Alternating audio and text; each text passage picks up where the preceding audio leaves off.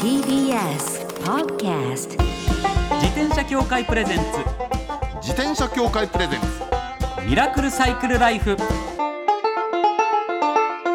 今週も始まりました自転車協会プレゼンツミラクルサイクルライフパーソナリティの石井正則です北里です自転車って楽しいを合言葉にサイクルライフの魅力をお伝えする自転車エンターテインメント番組ですはいまずはこちらのコーナーから週刊自転車ニュース当番組が独断で選んだ自転車ニュースまずはこちら山道をはいマウンテンバイクで駆けろ、参道、はい参道っていうのはこれ何お寺ですかね神社神社、ねはい、わおはいえー7月兵庫県養父市にマウンテンバイクを楽しめる施設がオープンしたと神戸新聞が伝えていますはえー神戸市で自転車店を営む方が愛好家の皆さんと今年4月から本格的にコース整備を始めてできたんですってで参道を駆け下りるコースは山の中腹にある神社の境内から町の中心部にあるお寺の横までのおよそ4 3 0ルいはいはいはああこれ今ね目の前に写真がありますけど、はいこれ本当に参道だこれさばけた新幹さんがいらっしゃるのかなっていうのがすねごいですよねすごいですよこれでもなんかだってうん大変だったみたいですよなんか本当にはいはい有志の皆さんで一生懸命コツコツコツコツ山行って整備して山行って整備してコース作られたんですって大変なご苦労があったみたいうですん、でもこれすごく楽しそうう、んマウンテンバイクならではっていう感じであのほら例えば門とかあの立体的なやつあるじゃないですか、はいでああいうところもこうくぐってでなんか階段みたいなところをガンガンガンガンガンガンと駆け下りていくみたいなそうですねそんな感じですよねはい、高低差がおよそ90メートルで急な斜面に加えて階段まであるというふうに資料にありますから結構すごいですよね、で周りがなんか自然林という感じでうんなんかこれ良くないですかこれ、これ素晴らしいですね、うん本当にお好きな方たちが作ってくれたっていってう感じする感じですもんね。私走りたいこれ、ねうん、えやっぱりこうオープン日もね実際に参道を駆け下りる様子を撮影させてほしいっていう取材陣がはあ要望が多くてやっぱこういうふうになんか写真撮るときにえー参道らしいところをバーって降りるってなかなかないですもんなね。かなかないですよこんなのそそれこそご利益がありそうですよねなんか。あるでしょうんしかも何スタート点が神社でゴール点がお寺あ そうですね。ありがたいそう資だろ料にはそうありますね。それありがたいですよね。うんこれ素晴らしいですよだんだんこういうの、はい今マウンテンバイクの流れありますからありますねあのこう整備されてない場所とか、こういうふうにみんなで力を合わせてやれば、はいそこが観光とかそういったねそうですよね町おこしとかの拠点になる可能性もありますもんねそうですね一つの例になるかもしれないですねそう素晴らしいです兵庫県なんですねですね続いてはこちらのニュースです、秋校舎をサイクルツーリズムの拠点にこちらは秋校舎ですこれは前から私ね結構ありだと思ってましたよはい秋校舎って全国いっぱいあるじゃないですかこれどこですかこれね福島県伊ほう達市だそうですおう福島県伊達市は秋校舎にサイクルツーリズムの拠点となる宿泊施設を整備しはい自転車を活用した誘客に乗り出しているということなんですね。はあ伊達市ってねはい、結構なんかねいい感じなんですよ自転車走りやすいんですよあそうなんですね。うん、前走ったことあるんですよあここそうですか、えー8月からはいは自いはい転車愛好家をプロジェクトマネージャーとして配置し、具体的な進行策を検討して、ほうえー宿泊施設は来年の4月、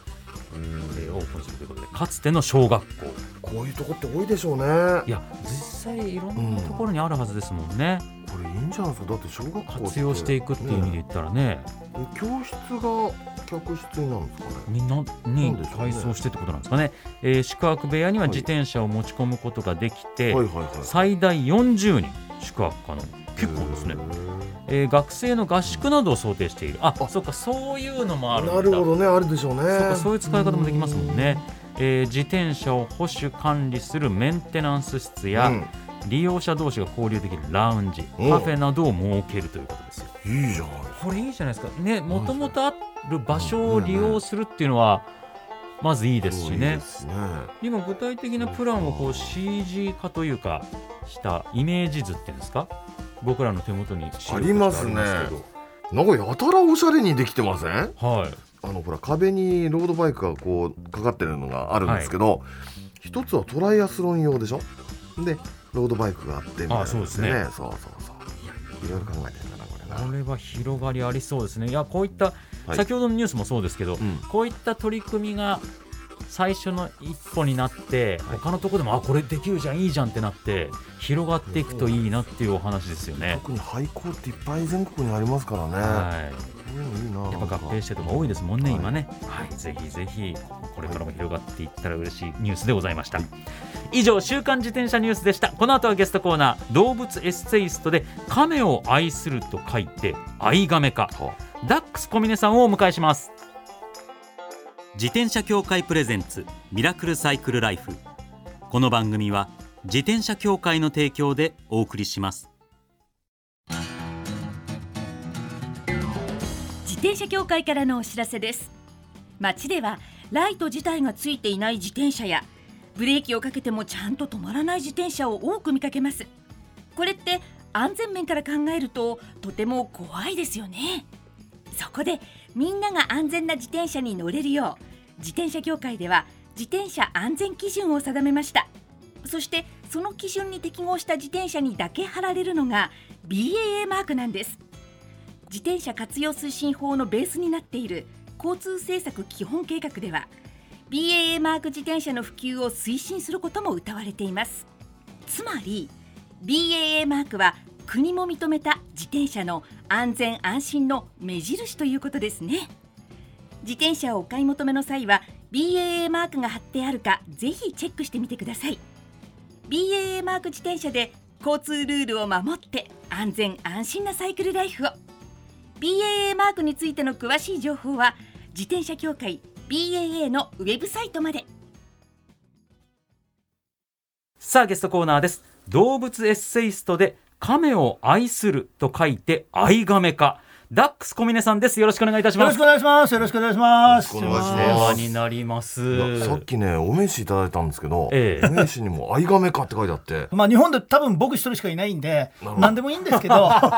そういうことなんですね。なんか、それぐらい亀がお好きだということなんです好ね。きですね。もう人生、来年僕還暦なんですけど、はい半分、ろ30年亀と一緒にいますね。おうーちの陸亀が来年30歳になるんで、飼ってる陸亀が。なので、はい。そっか、亀は長生きなんですもんね。亀は万年ですから、ね、長生きですね。でも、やっぱりあのーここ、そうですね、はい10年ぐらいからかな、やっぱりいろんな買い方とか、はい。その器具とかそういうものがきちんとそのはあいいものが出てきてでそれまではみんな試行錯誤しながらあれを代用にしてみようとかその考えながらやっていたのでえ、じゃあ、亀を飼うっていうこと自体、っていうかそういうカルチャーっていうのは、ええなかなか実はまだ発展途上で成熟してないところがあったってことそうでですねここのところだいぶしっかりとすはいい、では私の方からダックスさんのプロフィールをご紹介させていただきたいと思います、ダックス小峰さんは1963年生まれ東京都のご出身1980年代舞台俳優として三谷幸喜さんが主催する劇団東京サンシャインボーイズに在籍されますうんこれ驚きなんですよね、はい僕お世話になってるんで三谷さん は、えーその後ラジオパーソナリティなどの活動をされていた90年代初めひょんなことから亀の魅力に心を奪われご自宅で50センチを超えるケズメリクガメをはじめ多数のリクガメと同居を開始はい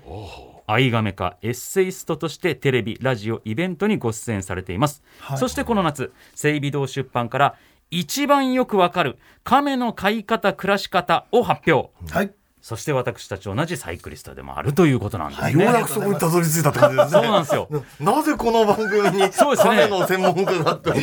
亀に乗ってきたのみたいな。そうそうそうそうそうそうね、だってなんか亀を大きいあのお名刺のはいはいはい裏に、はいあの実際その30年ごはい一そ緒うですしているそとうですいうこのケズメリクガメってやつそうですねケズー君って言うんですけどケねズー君は手い塚君のでかいですよねで大きいんですよ。はい写真見る限りかなりな今もう何センチぐらい。今ちょうど50直線校長っつってこう野木須みたいので測るこほうほううカーブに合わせてじゃなくまっすぐで測るんですけはいどはいはいそれで51センチぐらいですかね30キロぐらいありますねはい30キロ。はいそれは大きい。そうですよね。横の長さだけじゃなくて縦にも結構。そうなんですよ甲羅が上にこんもりしてますもんね、そう写な真んで見すてよも。はいすごっうーんこれでもこのね一番よくわかる亀の飼い方はい暮らし方という本が、ええー今僕の手元にあるんですけど、はいまずこの本ええ重い です。 あのえっとオールカラーなんですよ。はいであの厚みそんなにすごい分厚いってわけじゃないんですけど、そのなんかねもうね本の中の熱量が伝わってくるからなんかあれ見た目より重いって感じるぐらい、うんはい多分紙の質とかの良さももちろんあってなんですけど、はいいやわかりますよだってページパラパラめくるだけでなんかこの圧がすごいじゃないです かありがとうございますなんかねあのこれ百科事典のはい亀版みたいな感はじいのね、はいはいはい、でもう買い方、うん細かいところまで書かれてるんでもう亀買いたいなと思ったら絶対これ買えば間違いなしっていとう思感いじまのしたよ、本なんですけど、本当にありがとうございます僕ちょっと最初に驚いたのが、はい亀この日本でええ飼っていい種類の亀ってはいこんなにいるんだっていう、あのおーーこれかなりうんあの厳選しましたもっといっぱいいますあそうなんですか、はいもっといっぱいいます多分リスナーの皆さんもそんなに亀に明るくない方だとまあ俗に言う緑亀はいはいはいとかぐらいあとなんか陸亀っていうのがなんかいるらしいよなぐらいし か多分もしかしたら知らない方が多いと思うんはでいすよ。そうですよね一般の方だとはいえええでええもえそこからするとちょっとね、驚くぐらいいますよ。はいであとこれ緑亀っているじゃないですか、はいはいミミシシッピ赤耳亀でしたっけ赤耳亀ですねはいはいあの時々ニュースで話題になるみたいなは感いじのね、はいだから我々があの子供だった時代、はい私は66年生まれなんですけど、はいはいはい子供だった時代ってやっぱりあの緑亀ゼニガメを飼うのって流行った頃あったじゃないですか。はいありましたねはいであれがあれ意外とでかくなるんですねそうなんですよどんどこどんどこでかくなってそうなんですはい昨今あのほら井の頭公園のえあのそうなんです池なんか行くと、はいものすごいでかいのがそうなんですよものすごい数いたりするでしょ、はいはいはい捨てられてしまったってことそうなんですだから捨てちゃって、でまあ、日本にもともといろいろあの草亀とか石はい亀はいはいまああの草亀もまたもともと日本ではないんですがああの日本にいる亀たちが要するに餌を取られちゃってあでちょっとあの駆逐されちゃってるんですねなのであまああの飼ったら絶対捨てないでくれっていうのがまあ僕たち、そうですよね、はい、この本にもいっぱい書かせていただいたんですけそうどか、まあ、できる限り最後まで飼っていただく。うーんでまあ、あのどうしても買い切れない状況が生まれてきた場合は、まあ、今引き取ってくれる動物園とかペットショップとかもありますのでそういうところにもご相談していただいて捨てることによっても日本の生態系があのダメになってしまいますのでそういうことをしないようにしてくださいっていうことも、まあ、あの言わせていただいてるんですけどね。でそそこで聞きたいのが、はい例えば緑亀みたいなあの最初ちっちゃいやつで買ってくるはいはいはい亀でも、何年ぐらい生きるんですかえーっとね僕の知ってる限りでは40年近く生きてるのがいますね。 40年ねはい、結構長いだから自やっ然ぱ長い長い界ですよね自然界では、まあ、ある学者の先生が、日本の石亀でしたけどそれは、はいはいはいやっぱり人間と同じぐらい70年80年生きてるっていうふうに聞いてますあ。そうするとあのどうなんですかある程度で大きさ止まるんですかそれとももっとどんどんどんどん大きくなってきてえるー、と基本的に爬虫類は成長すればどんどんどんどん大きくなるんですけど、はいはいはいでもまあカミミガメでもどうだろう40センチ前後ぐらいじゃないですかね。ー40センチって結構すごいですよね、はい、メスの方が大きくなるので、まあ、40はいかないかな30センチ、うん、ぐらいですかねでも皆さんが想像してるよりはずっと大きくなる感じですそようねですね、はいいや気をつけないとですよこれ、ねまあどんなね、生物も命ですからね、まあねはいはいはい大切にということなんですけどすいません、ずいぶん長いことを亀の話ば かりを自転車いやどうしてもねカメなんでねちょっとトークの歩みも遅くなってしまったんですけどそういう話そういう話うんちょっとこの番組自転車番組なんで、はい、自転車大好きなんですよ、ね同でじすかサイクリストということで、はいどんな自転車乗られてるあんのでマウンテンバイクですねそうですかすかなるほど、はい、友達から5000円で買ったんですけどおーなるほもどう小さい時から僕はいはい自転車大好きで、いあの母親のママチャリとかに乗って、はいであのみんなであのまとまってあの自転車で遊び回ってたりとかよくしてましたねあ。ーでカブトムシ捕まえに行ったりあのおークワガタとか捕まえに行ったりとかしたり朝4時ぐらいに出てはい子供の頃はやっぱり虫だったんですねそうですねあの、そっかまあその頃から亀は好きでした。あそうあもうそう飼ってましたそんな飼ってました頃からはいカメお好きだったんですね、ははいあなるほどでそういう時はまあ街ありで、そうですそうです俗に言街を街あり走でり回ってて街を走り回るはラいックスさんの場合世代的に言うと、はいあのほらガチャガチャ自転車とかバカバカ自転車とか、はいそうですやりましたよねありましたありましたありました、はいあのなんかで電子ウインカーっていそんうでですかすよそうですよななんか光が走るやつそうなんですそうなんですそうあれがかっこよくてそうなんです、ははいあのガチャガチャのデコチャリみたいなやつなんですけど、ねえこれ私がよもう大好きな話題い、でね、 はい、実はねこの2人の世代には私ええ55なんですけど、60もう、えー、と今59 59ですね。はい。 59はいはいちょびっと違う差があるんですよこの断絶断絶が、えそなん年数的にはそこまで大きくないですよねそうそうちょうどここにね断層があって何かというと私の世代からはねスーパーカー自転車なのでダックスさんの場合はいはいははいフラッシャー自転車でしょ、そうですそうですはいあの2つはね似てるようで実は違うんですよへえ 後ろにねあの光がこう動くのが後ろについてたじゃないですか。はいはいはいついてましたでついてましたそれがダックスさん世代。はいで私の方はね前のライトがねパカパカ開いたり閉じたりする、はいはいはいええスーパーカー自転車それがねこっちなんですよ。 へえ研究してみてようやく分かったというね 亀並みに研究しましたん ででもそうですよね、はい僕がちょっと大きくなってからスーパーカーブームとか来ましそうたからねそうなんですあーはいそうなんですこういうもんだったんですよでもそういいうやでもそうじゃないんですねではなく、はいはい基本ママチャリからマウンテンバイクになってっていう感じなんですそうですそうです、か段階的には、はい自転車が結構僕だから、えっと、結構16でしたっけバイクが取れるのあそうですあそうそうでだねもうすぐに取ったんですけど、はいバイクとかちょっとあんまりなんか好きじゃなくてほう自分の足で漕ぐ方が好きだよっていうおーそうですかタイプだったんで、うんで今もあの普通車の免許は持ってるんですけど、ええペーパードライバーだなので、はいだからもうどこ行くにも自転車ほう本当にじゃあはいずっとこの59年間というか、はい長いことを生活の足というかもう自そうです分そうのですそうです移動の手段としては一番メインにそうなんですねはいずもっうとね据えられてるっていう、大好きですねやっぱり亀お好きだからあんまり早すぎるのはダメなんですかね、そういうことですよね。わかりません。マウンテンバイクはあるかもしれないでもすうねまさにそうですしね。はいそうですねマウンテンバイクも自転車の中では種類としてはロードバイクとかみたいにシャーって走るタイプではなはくいそうですねそんなにこはうい飛ばすって感じじゃないってことですよねそうですねだちからょ走り方ロードバイクもね僕友達からやっぱり譲り受けたことあるんですけはどいはいはいはい怖くてあで街中を走るじゃないですかええちょっとあの段差とかでもタイヤが細いからはいはいだその通り。からおっかなくてでやっぱりあのマウンテンバイクの太いタイヤ見たらあ俺はこっちだっていうなるほどね。は なんかダックスさんの生き方が分かってくれって感じしますね。うなんかねなんかだんだん見えてきますねいやごくうん。いや全然いいですよ。はいそれうんかっこいい。あのだからあの後ろ友達からもらった時は泥よけとか、はいカゴも何もついてなくて、そいつは本当に山の中で車で積んでって楽しみたかったんで,、おうで僕は街を走りたかったんで、もう全部後ろの泥が全部背中に飛んじゃうんで でそうですねでつけたりとかカゴつけたりとかしてああもうママチャリ仕様のマウンテンバイクにしてますあいいですねはあーそっか東京都のご出身ですもんね、い、東京ですはい、ね。ですから割と自転車の方が近かったりする場所も多いですもんねそうなんですよで車で電車で行ったら30分で行けるのに車で行ったら渋滞と駐車場探すのに3時間かかったりとかあーもうもうそれが嫌だったんで、えだえから自転車だったらひょいひょいひょいって行けちゃうんで、そうなんですよね、はい実はそうなんですよね、うんそうかしかもそれでマウンテンバイクだとこの飛ばしすぎないこういい速度感で、都心を巡るってなったらちょうどいいかもしれないですねもう最高に楽しいですね。いやだってそうタイヤあのタイヤ考えてみたら亀っぽく見えてきますよねあ見えマウンテますねンバイクのタイ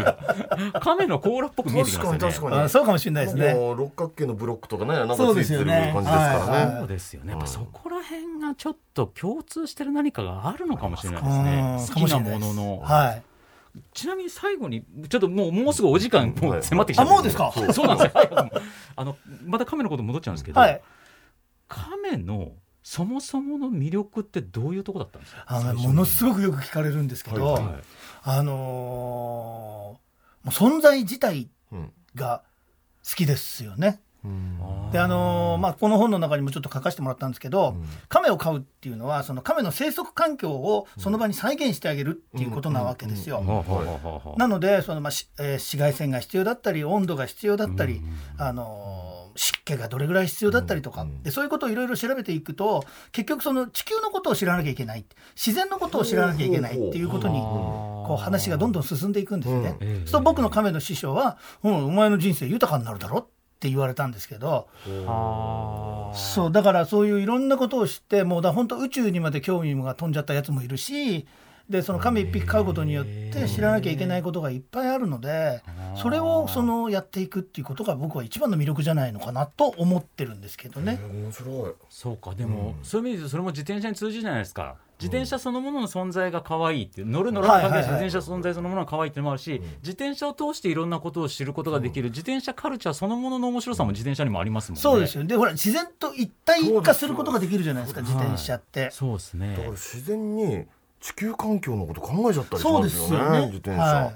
だから亀同じじゃないですか。同じです一緒ですあ素晴らとこしろいに。共通点があったんだだからこうスピード速くとかっていうよりもその自転車のカルチャーそのもののそうにですね自転車はで生活がどう変わっていったり豊かになるかっていうことの方にどちらかというとフォーカスされてるからこういう自転車選びになってるわけですもんね。うん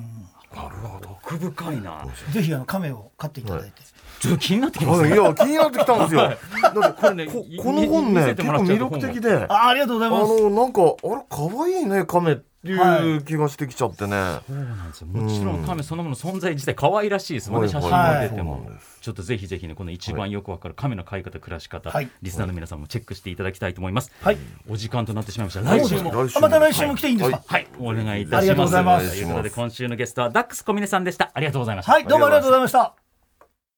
最後のコーナーはサイクル大辞典一つの項目をきっかけに自転車トーク。様々な角度からサイクルライフの魅力を発信します。今回のテーマは、先週に引き続き、自転車と秋。前回はね、はい北さんの方から軽井沢おすすめだというお話。あれはも秘書じゃなくて秋に行くのがなかなかいいというう、話そうなんですよ。だった理にかなってるっていうお話でしたもんね。そうなんですよ。そうなんすで、よ僕の方のはいはいはい自転車と秋のテーマなんですけど、んうんまあ食欲の秋、スポーツの秋、いろいろありますけれども、やっぱ芸術の秋じゃないかと。そうですね。でえねー、多分、引田さんの世代だと、はいそのサイクル野郎的な感じで言うと、はいサイクル野郎的なっていうか、そのわかりま、すその、でかいギターそうなんです背中背中にに背負って抱えてっていうので、こう、ギターをつまびくなんていうね。ありました河ね川敷でギターをつまびくなんていうのありまは、したこう、なんか、芸術の秋感あるじゃないですあか。ります。そういった楽しみ方もあるんじゃないかと思うんですけど、はい今のね、はい。自転車の流れで、うん。でかいギターを背負って自転車で走るっていうのは、いやちょっと若干現実的じゃないーないですね。あれはね昭和の風景であっ てね、昭和だって無理だったんですあんなことは。で、もう機ああい械っただしかやらないという感ねじっ。てやっぱり一番秋が合うじゃないですか。はいありますね。でもそのギターは背負えないっはいてなった時に、僕最近はい。小さな楽器を手に入れまして、おうこれのがねおすすめなんですよまあ。何かというとですね、はい。カリンバという楽器です。お知ってますかね？指ピアノとかなんか言われたありのもするねらしいんです実けはど、私知らなかったんですけど親指ピアあノのうん、今目の前に石田はがい持ってきてるのがあるんで、かものがあるんですけど、うん、何これオルゴールみたいじゃないですかなんかなんかそうです感ねじとし。てはえっ、と、うん木のベースに、はいはいなんかオルゴールみたいな鉄のっそうそうそう鍵盤がそうていう感じなんですけど、もう本当サイズ感的にはうん iPad ミニあぐらいそんのなサ感イじズそんな感じそうそうそうそうそうなんですよそれぐらいはだいからこれだと全然カバンに入れといて、こう秋の夕暮れ自自転転車乗ってうん河川敷とか行ってこれつまびくうみんたいななるこほとどがはいはいはいはいできるわけですよ。ほうこれしかもも僕のはもうあれなんですよすごい有名なはいカリンバ YouTuber のすずらんこみつさんと、ほうえーカリンバメーカーの速やかさんのコラボカリンバなんですけど もへうーそこその時点ですげえマニアックな話ですけどいやでもすごい音がうんうんうんうん本当僕こどうなんれですかこれ譲っていただいはていはい2代目なんですけどはものによって全然音が違うんですよああーそういうもんこれものすごい音しまうすんはいではほうほうほう気持ちいい音しますよねこれ癒しの音なんですよちょっとなんか適当に弾いてみていいですかうん僕全然まだ始めたばっかりなんでうちんゃんと弾けないですけど間違えたらごめんなさいねいきますはい曲何の曲か当ててください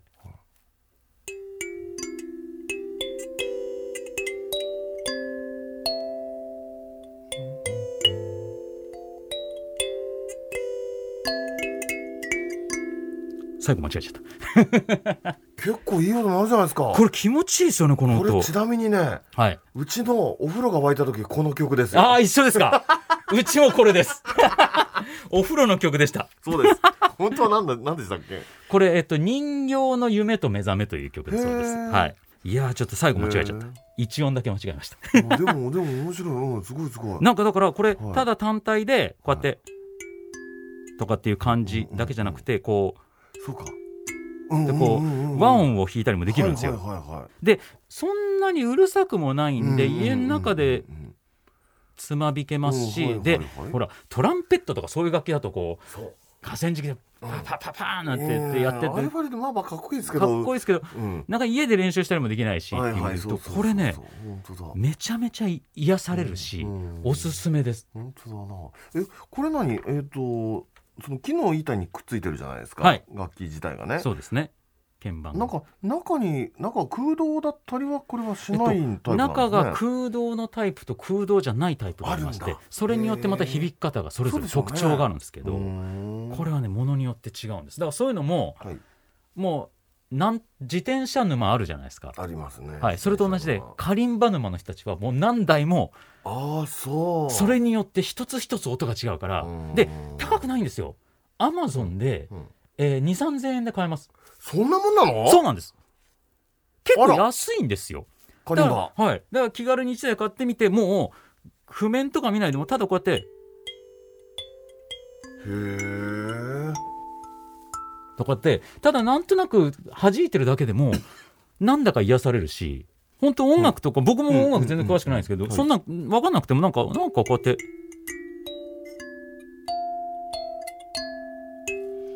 とかってやってるだけでなんかねねすごく心癒されるしへえ面白いですごく薄なってきちゃった自転車に合うサイズ感の楽器なのうでん。本当だあそはい、これその値段もいいじゃないですか。ういいですねはあい、だもうでも沼ですよ。僕ももう始めたばっかりでもう2台あるわけ なんで。 そっかそうなんですよ。いや、ぜひぜひ皆さん試してみてください。以上、サイクル大辞典でした。自転車協会からのお知らせですスポーツ用自転車の場合きめ細かいメンテナンスも必要ですねだからしっかりとした技量や知識を持ったスタッフのいるお店でお買い求めいただくことがとても大切なんですそこで誕生したのが SBAA プラスですこの SBAA プラスとは一定の実務経験と十分な技量を持ち自転車協会主催の試験に合格した販売者の方にだけ認定されます今回制度が一部改正になり認定者にスポーツ用自転車安全整備基準に基づいた整備を受けてもらうと SBAA プラスマークを貼ってもらうことができますだから SBAA プラスマークはしっかりとしたメンテナンスを行った安全安心の証と言えます SBAA プラス認定者のいるお店でメンテナンスを受けて快適なサイクルライフをお楽しみください SBAA プラスについての詳しい情報は自転車協会 SBAA ホームページ SBAA-bicycle.com までミラクルサイクルライフ、そろそろお別れのお時間です。いやダックスさん、カメの話ばっかりですねそうなんです よ。ちょっと来週はね、しっかりサイクルライフも伺っていきますんで、でもやっぱカメの話、興味深かったですよ面ね。白いんですよそうなんですよ。全然知らない話だからびっくりしましたいろんなことがでこれもう失礼に当たったら大変申し訳ないですけど、もうなんか僕の角度から見てると、えー引田さんとダックスさんが正面にいるんですけど、お二人ともだんだん亀っぽい顔に見えてきちゃって、いやいやいやいやいやそういう風貌です からね二人ともいやいやいやぜひぜひね肉亀でござあいますの番組ホームページの写真ご覧いただければと思います、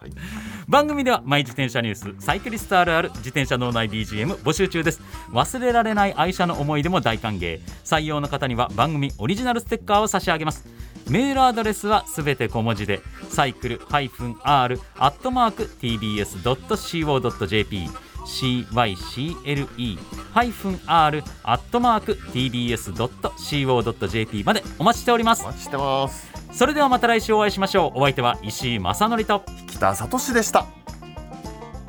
自転車協会プレゼンツミラクルサイクルライフこの番組は自転車協会の提供でお送りしました。